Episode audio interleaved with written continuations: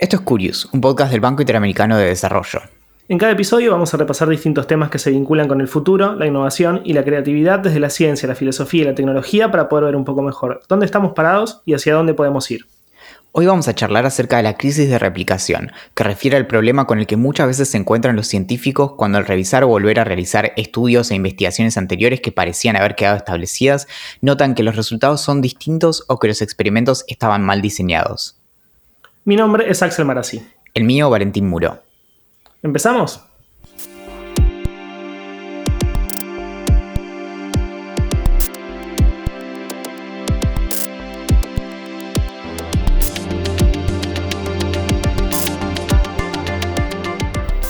En uno de sus últimos libros, Carl Sagan, el astrónomo y comunicador de la ciencia, usaba de subtítulo la idea de que la ciencia es como una vela en la oscuridad.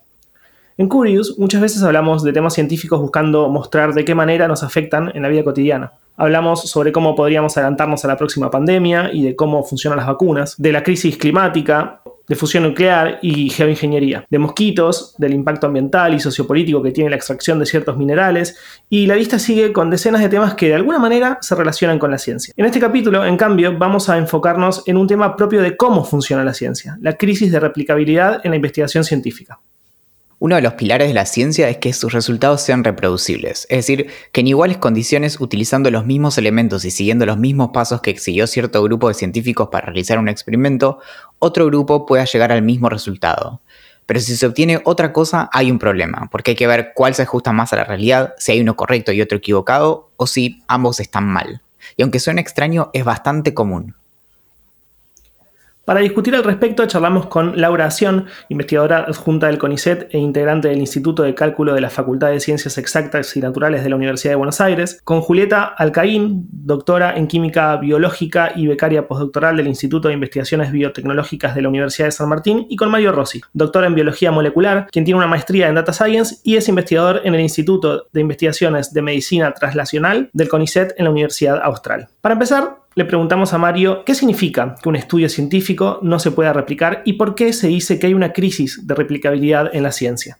Las publicaciones científicas cuestan de distintas partes y no solo están descritas, digamos, el marco teórico, los resultados y las conclusiones a las cuales se arriban, sino también los materiales y los métodos que se utilizaron. Entonces, un trabajo científico no se puede replicar cuando utilizando la metodología que está descrita y que tiene que tener una gran, contar con un gran eh, nivel de detalle dentro de estas publicaciones, replica, es decir, eh, utilizando esa, metodología, un eh, investigador que no pertenece al, laboratorio original que produjo esos resultados, se propone repetir esos experimentos y no llega a los mismos resultados que los investigadores han arribado en el trabajo original. Esto es una dificultad porque en general eh, la idea de, las publicaciones científicas es generar un, sistema cooperativo, es decir, eh, uno publica los resultados y esos resultados van a servir como bases para que otros investigadores no tengan que, eh, ya parten, si se quiere, de una base más sólida, una base más avanzada. Ahora, si esos resultados no pueden ser replicados, producen una dificultad en el avance de la ciencia, claramente, porque no permiten construir sobre bases sólidas. Y se habla de una crisis de aplicabilidad porque se ha empezado a documentar con mayor detalle eventos que claramente ya se conocía que sucedían lamentablemente y que eran de dominio público, pero se ha empezado a documentar con un poco más de, un mayor de rigurosidad y se ha empezado a ver que estos fenómenos de no reproducibilidad están bastante difundidos y empieza a alertar a la comunidad científica de que tiene que tomar medidas en términos de cómo enfrentar este, este problema. Claro, lo que es complejo de este tema es que los experimentos y estudios científicos no son entidades separadas unas de otras, sino que los podemos imaginar como una casa. Cada experimento sería entonces un ladrillo que va encima del otro y permite crear algo más grande que el experimento en sí mismo un grupo de científicos confían que los otros que vinieron antes hicieron un buen trabajo para continuar con otras investigaciones. Pero si las anteriores, al intentar ser replicadas, dan resultados diferentes, el escenario sobre el cual tenemos intención de seguir construyendo y que pensábamos que era sólido, en realidad pasa a convertirse en algo que no lo es tanto. Lo que podemos preguntarnos ahora es cómo es que pasa que un estudio podría no ser replicado y si hay disciplinas a las que este problema podría afectarles más. Escuchemos la respuesta de Laura. Bueno, eh, volviendo a la analogía del ingrediente y la receta en la cocina, resulta, resulta muy pero muy difícil eh, documentar exactamente todo lo que hacemos en la cocina. Y lo mismo pasa en ciencia de alguna manera. Es realmente mucho más difícil de lo que parece. Sin embargo, en ciencia se supone que tenemos los mecanismos, tenemos computadoras, tenemos software, tenemos eh, un montón de, de instrumentos para garantizar esto y lo que pasa es que no siempre esos softwares y esas herramientas son completamente transparentes y hay errores humanos eh, a veces en, todo el procedimiento. Sobre todo eh, los motivos eh, es que el sistema principal, mainstream, eh, de, reporte de los trabajos actuales, suele no incluir la posibilidad de dar todo este nivel de detalle. En los últimos años, eh, con, más almacenamiento, con más internet, con más, con más herramientas, se puede sí documentar más, presentar más, pero la tecnología ha ido como más rápido que la formación científica, entonces en muchos casos, muchas de las personas que hacemos investigación no sabemos necesariamente cuáles son esos mecanismos para poder informar todo lo que hacemos de manera tal que una tercera persona lo pueda reproducir. Siempre fue la aspiración de la ciencia, pero los mecanismos son bastante más difíciles. Históricamente, eh, esto de la crisis de reproducibilidad surgió más en el ámbito de la psicología y de las ciencias cognitivas, pero yo no creo que haya disciplinas, eh, esto es opinión personal, no lo tengo medido, o sea, fue más visible en disciplinas como psicología, o sea, fue como la punta de lanza, pero no, no necesariamente hay disciplinas que eh, zafan de este problema, porque hay, es, generalizada la falta de, educación en ciencia de cómo llegar a hacer que los estudios sean reproducibles y cuáles son los mejores métodos para eso. Siguiendo con lo que dice Laura, de hecho es así, en, en, toda disciplina científica hay hasta cierto punto problemas de reproducibilidad y en particular en la medicina y la psicología son dos disciplinas en las que eh, por diversos motivos se da con eh, mayor frecuencia el problema de reproducir resultados o investigaciones científicas. Claro, muchos estudios no pueden replicarse por falta de datos, por falta de detalles en el procedimiento. Si quienes realizaron ese trabajo no detallan a la perfección el paso a paso de cada tarea que realizaron, que un experimento dé los mismos resultados es casi imposible.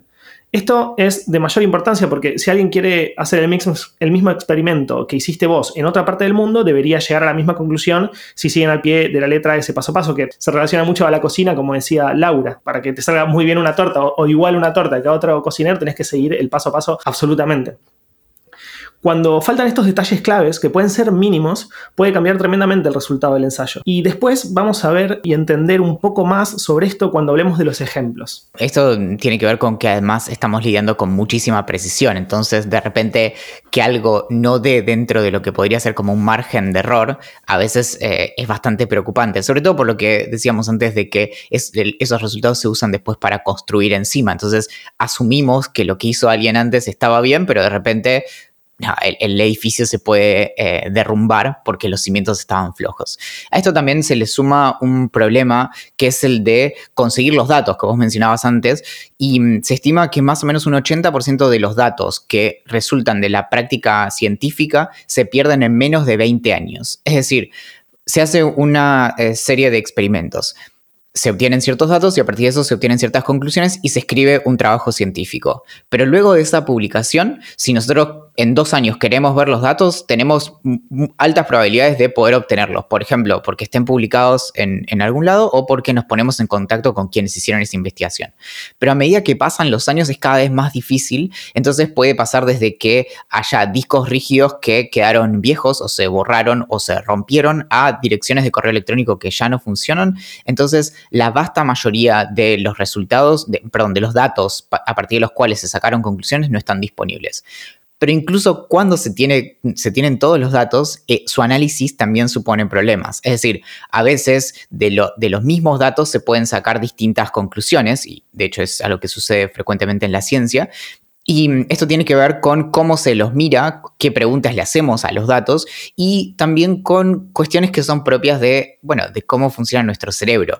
En eso estamos hablando de sesgos cognitivos Y en particular, eh, los científicos constantemente tienen que lidiar con su propio sesgo de confirmación, que básicamente es la tendencia que tenemos a... Em, dar por válidas ciertas conclusiones porque se acomodan a lo que nos gustaría que, eh, que, quisiéramos que ese experimento confirme, por ejemplo.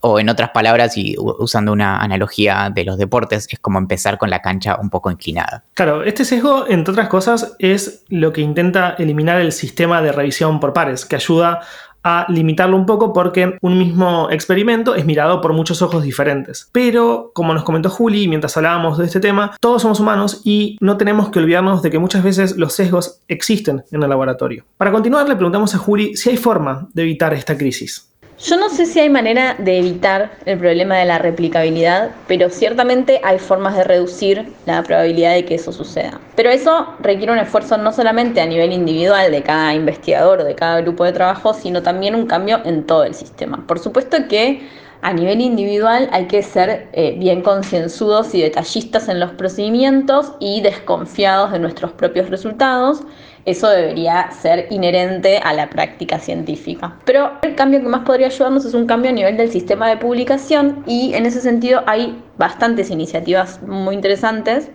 El sistema de publicación funciona más o menos así. Uno escribe todo lo que hizo, los resultados que obtuvo y las conclusiones que sacó y manda ese manuscrito a una revista científica. Estas revistas científicas tienen asesores científicos que estén más o menos en tema, en el tema de, este manuscrito, y lo que hacen es leer ese manuscrito y dedicarse a buscarle errores o buscarle formas de mejorarlo. A veces es proponer un experimento nuevo, a veces es sugerir una nueva forma de explicar estas explicaciones alternativas que uno no tiene en la cabeza, o formas de asegurarnos de que lo que vemos en un experimento experimento, el resultado que vemos es real. Pero todo esto se hace una vez que ya se hicieron los experimentos. Entonces, lo que surgieron fueron revistas que agregaron un paso anterior. Y lo que hacen es hacerte publicar primero los procedimientos. Antes de que vos hagas los experimentos, publicás cómo lo vas a hacer, como si fuese un proyecto. Entonces ellos lo que hacen es revisar corregir esos procedimientos y recién después te lo devuelven aprobado y haces los experimentos. Entonces uno reduce la chance de equivocarse en los experimentos y además nos dan una idea de cuán viable es lo que queremos hacer. Entonces lo hacemos más seguros, confiamos más en los resultados que obtenemos y sobre todo ahorramos tiempo y plata al asegurarnos de antemano de que lo estamos haciendo bien o por lo menos al, al, estar corregido por bastantes, eh, varios ojos. Además para mí no hay que olvidarse nunca por qué hacemos trabajo científico. Si lo hacemos para generar conclusiones y datos que ayuden a otras personas, a otras disciplinas, que se traduzcan en productos, que se traduzcan en políticas, entonces tenemos que minimizar el riesgo de concluir mal o de producir resultados no replicables. Y estas son todas iniciativas que nos pueden ayudar en ese sentido.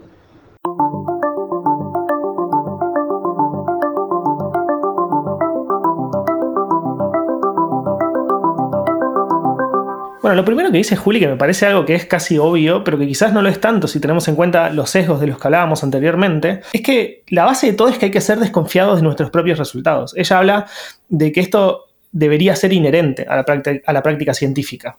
Claro, y en esto entra propuestas para corregir o adelantarse a este tipo de problemas, como cambiar la forma en que funciona el sistema de publicación. Entonces, hay, por ejemplo, revistas científicas que empezaron a ser más meticulosas en la publicación de no solo los resultados de experimentos, sino eh, poner en discusión los procedimientos mismos. Es decir, contar qué es lo que se va a hacer, cómo y cuáles van a ser esos detalles antes de hacerlo efectivamente.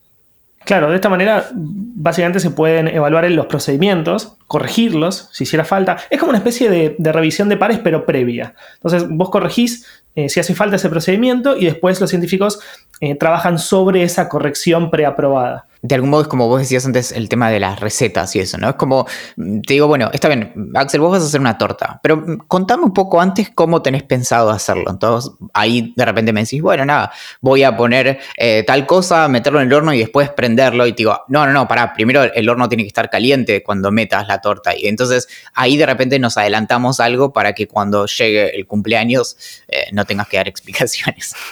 Exactamente.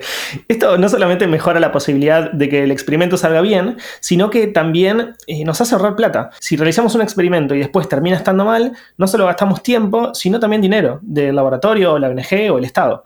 Y esto reduce justamente esa posibilidad. A continuación le preguntamos a Juli si nos podía contar algún caso que al intentar replicarlo no resultara igual. Un caso famoso de falta de replicabilidad, no sé si es el más famoso, pero es uno que a mí me gusta mucho contar, es uno que ocurrió hace unos años, en el 2013, en Estados Unidos. Era una colaboración entre dos laboratorios de distintas partes del país, eh, donde querían estudiar células de tumores mamarios. Entonces lo que tenían que hacer era obtener células de biopsias, o sea, sacar las células del tejido mamario y caracterizar esas células individualmente. Eh, y eso lo iban a hacer en los dos laboratorios. Lo que empezaron a darse cuenta es de que ellos usaban los mismos equipos, los mismos materiales, las mismas marcas, hasta incluso se compartían las biopsias y se compartían los materiales, es decir, que en realidad usaban todos las mismas cosas, pero aunque todo eso era igual, no lograban obtener las mismas células. Las células que obtenían eran diferentes en cada uno de los laboratorios. Entonces empezaron a, investigar por qué pasaba esto, y que con los mismos, los mismos materiales, las mismas biopsias y los mismos equipos obtenían células diferentes. Y se dieron cuenta, después de mucho tiempo, como un año, se dieron cuenta de que para preparar las células a partir de las biopsias, en uno de los laboratorios agitaban los tubos más fuertemente que en el otro, con más vigor. Y eso hacía que las células fuesen completamente distintas. Y a mí me gusta mucho contar este, este estudio porque pienso en qué importante que es no dejar pasar esos errores, no dejar pasar esas alarmas que se prenden. Eh, si, si, estos investigadores no hubiesen sido tan minuciosos, seguramente el experimento habría salido mal o las conclusiones habrían sido incorrectas, quizás habrían seguido adelante desestimando que las células eran, eran diferentes y seguramente las conclusiones habrían sido incorrectas, pero lo más interesante es que seguramente no se habrían dado cuenta nunca. Entonces me parece que es un ejemplo de lo importante que es estar atentos y no eh, desestimar estas discrepancias que pueden parecer irrelevantes, como puede ser agitar un tubo, pero que a veces no lo son y hacen toda la diferencia. Este audio me parece una joya porque explica perfectamente el detalle con el que tienen que hacerse los experimentos para poder llegar a los mismos resultados y por qué el paso a paso es tan, eh, es tan importante. En eso también son las cosas que hacemos sin darnos cuenta. Muchas veces cuando naturalizamos un, procedimiento, y de vuelta la cocina es un buen ejemplo de esto, lo hacemos sin pensar. Entonces cuando tenemos que darle instrucciones a alguien más, hay cosas que nos resultan tan obvias que no se nos ocurre contarlo. Entonces, eh, hace poco vi una imagen en internet que era eh, alguien que decía como, bueno, le pedí a mi hermanito que hiciera eh, cuatro huevos duros, entonces te mostraban una olla con agua y había, básicamente había roto cuatro huevos adentro. Em, y entonces, claro, no, lo tenés que poner a hervir en el agua entero, sin romperlo. Y ese detalle que para una persona que, hizo un huevo duro antes es obvio, para otra no. Y aunque nos parezca ridículo, en ciencia, como decía, cuánto agitamos un tubo de ensayo puede hacer toda la diferencia.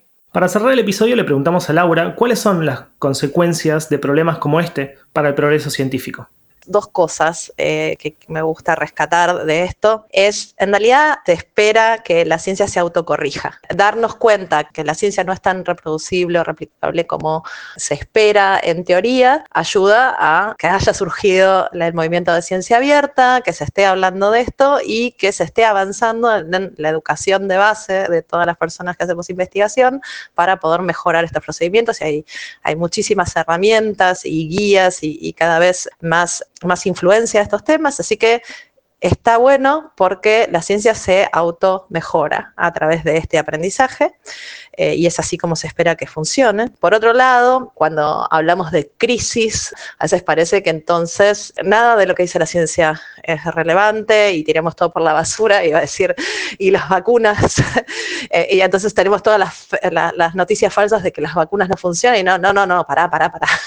que la ciencia tenga algunos problemas metodológicos no significa que hay que tirar toda la ciencia por, por la, por la borda, ¿no? Porque sin ir más lejos, en, en los últimos, eh, en el último siglo, la, la mortalidad eh, la, esperanza de vida de la gente ha, aumentado muchísimo, décadas, ¿sí? Entonces, eh, ojo, tiene esas dos caras, ¿no? Está, bueno, tiene un costado positivo porque ayuda a que mejore el método científico y hacer mejor ciencia, pero si exageramos en este que hay una, una crisis, eh, podría hacerle perder credibilidad en un momento teórico en el que el movimiento anticientífico tiene como mucha, mucho ímpetu, así que, bueno, no, eh, problemas metodológicos en la ciencia no, no, nos tira por la borda toda la ciencia, eh, sino que es un proceso de automejoramiento.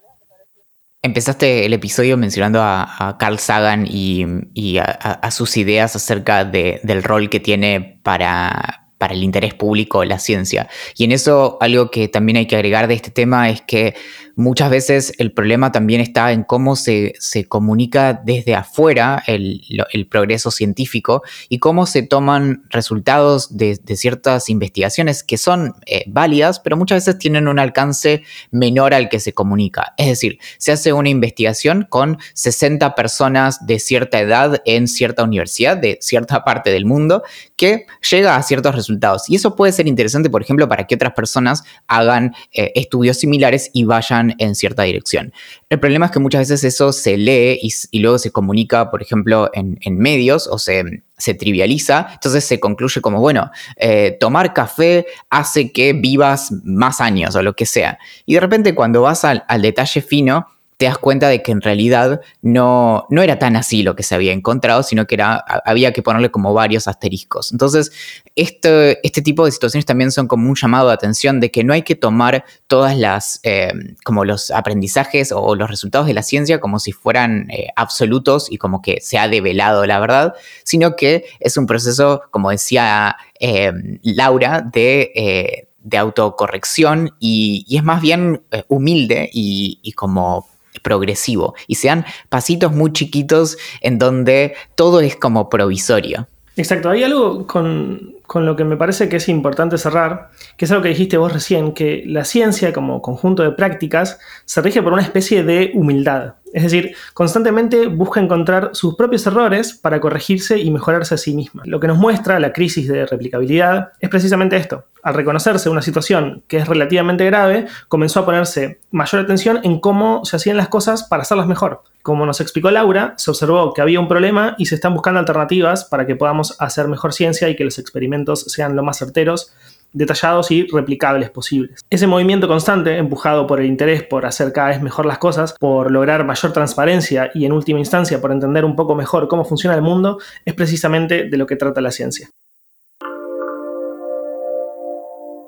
Esto fue Curious, un podcast del Banco Interamericano de Desarrollo. En cada episodio repasamos distintos temas que se vinculan con el futuro, la innovación y la creatividad desde la ciencia, la filosofía y la tecnología para poder ver un poco mejor dónde estamos parados y hacia dónde podemos ir. Recuerda que podés suscribirte al newsletter de Curious en la descripción de este episodio y recibir apuntes sobre ciencia, tecnología, diseño e innovación cada dos semanas. Mi nombre es Valentín Muro. El mío, Axel Marazzi. Hasta la próxima.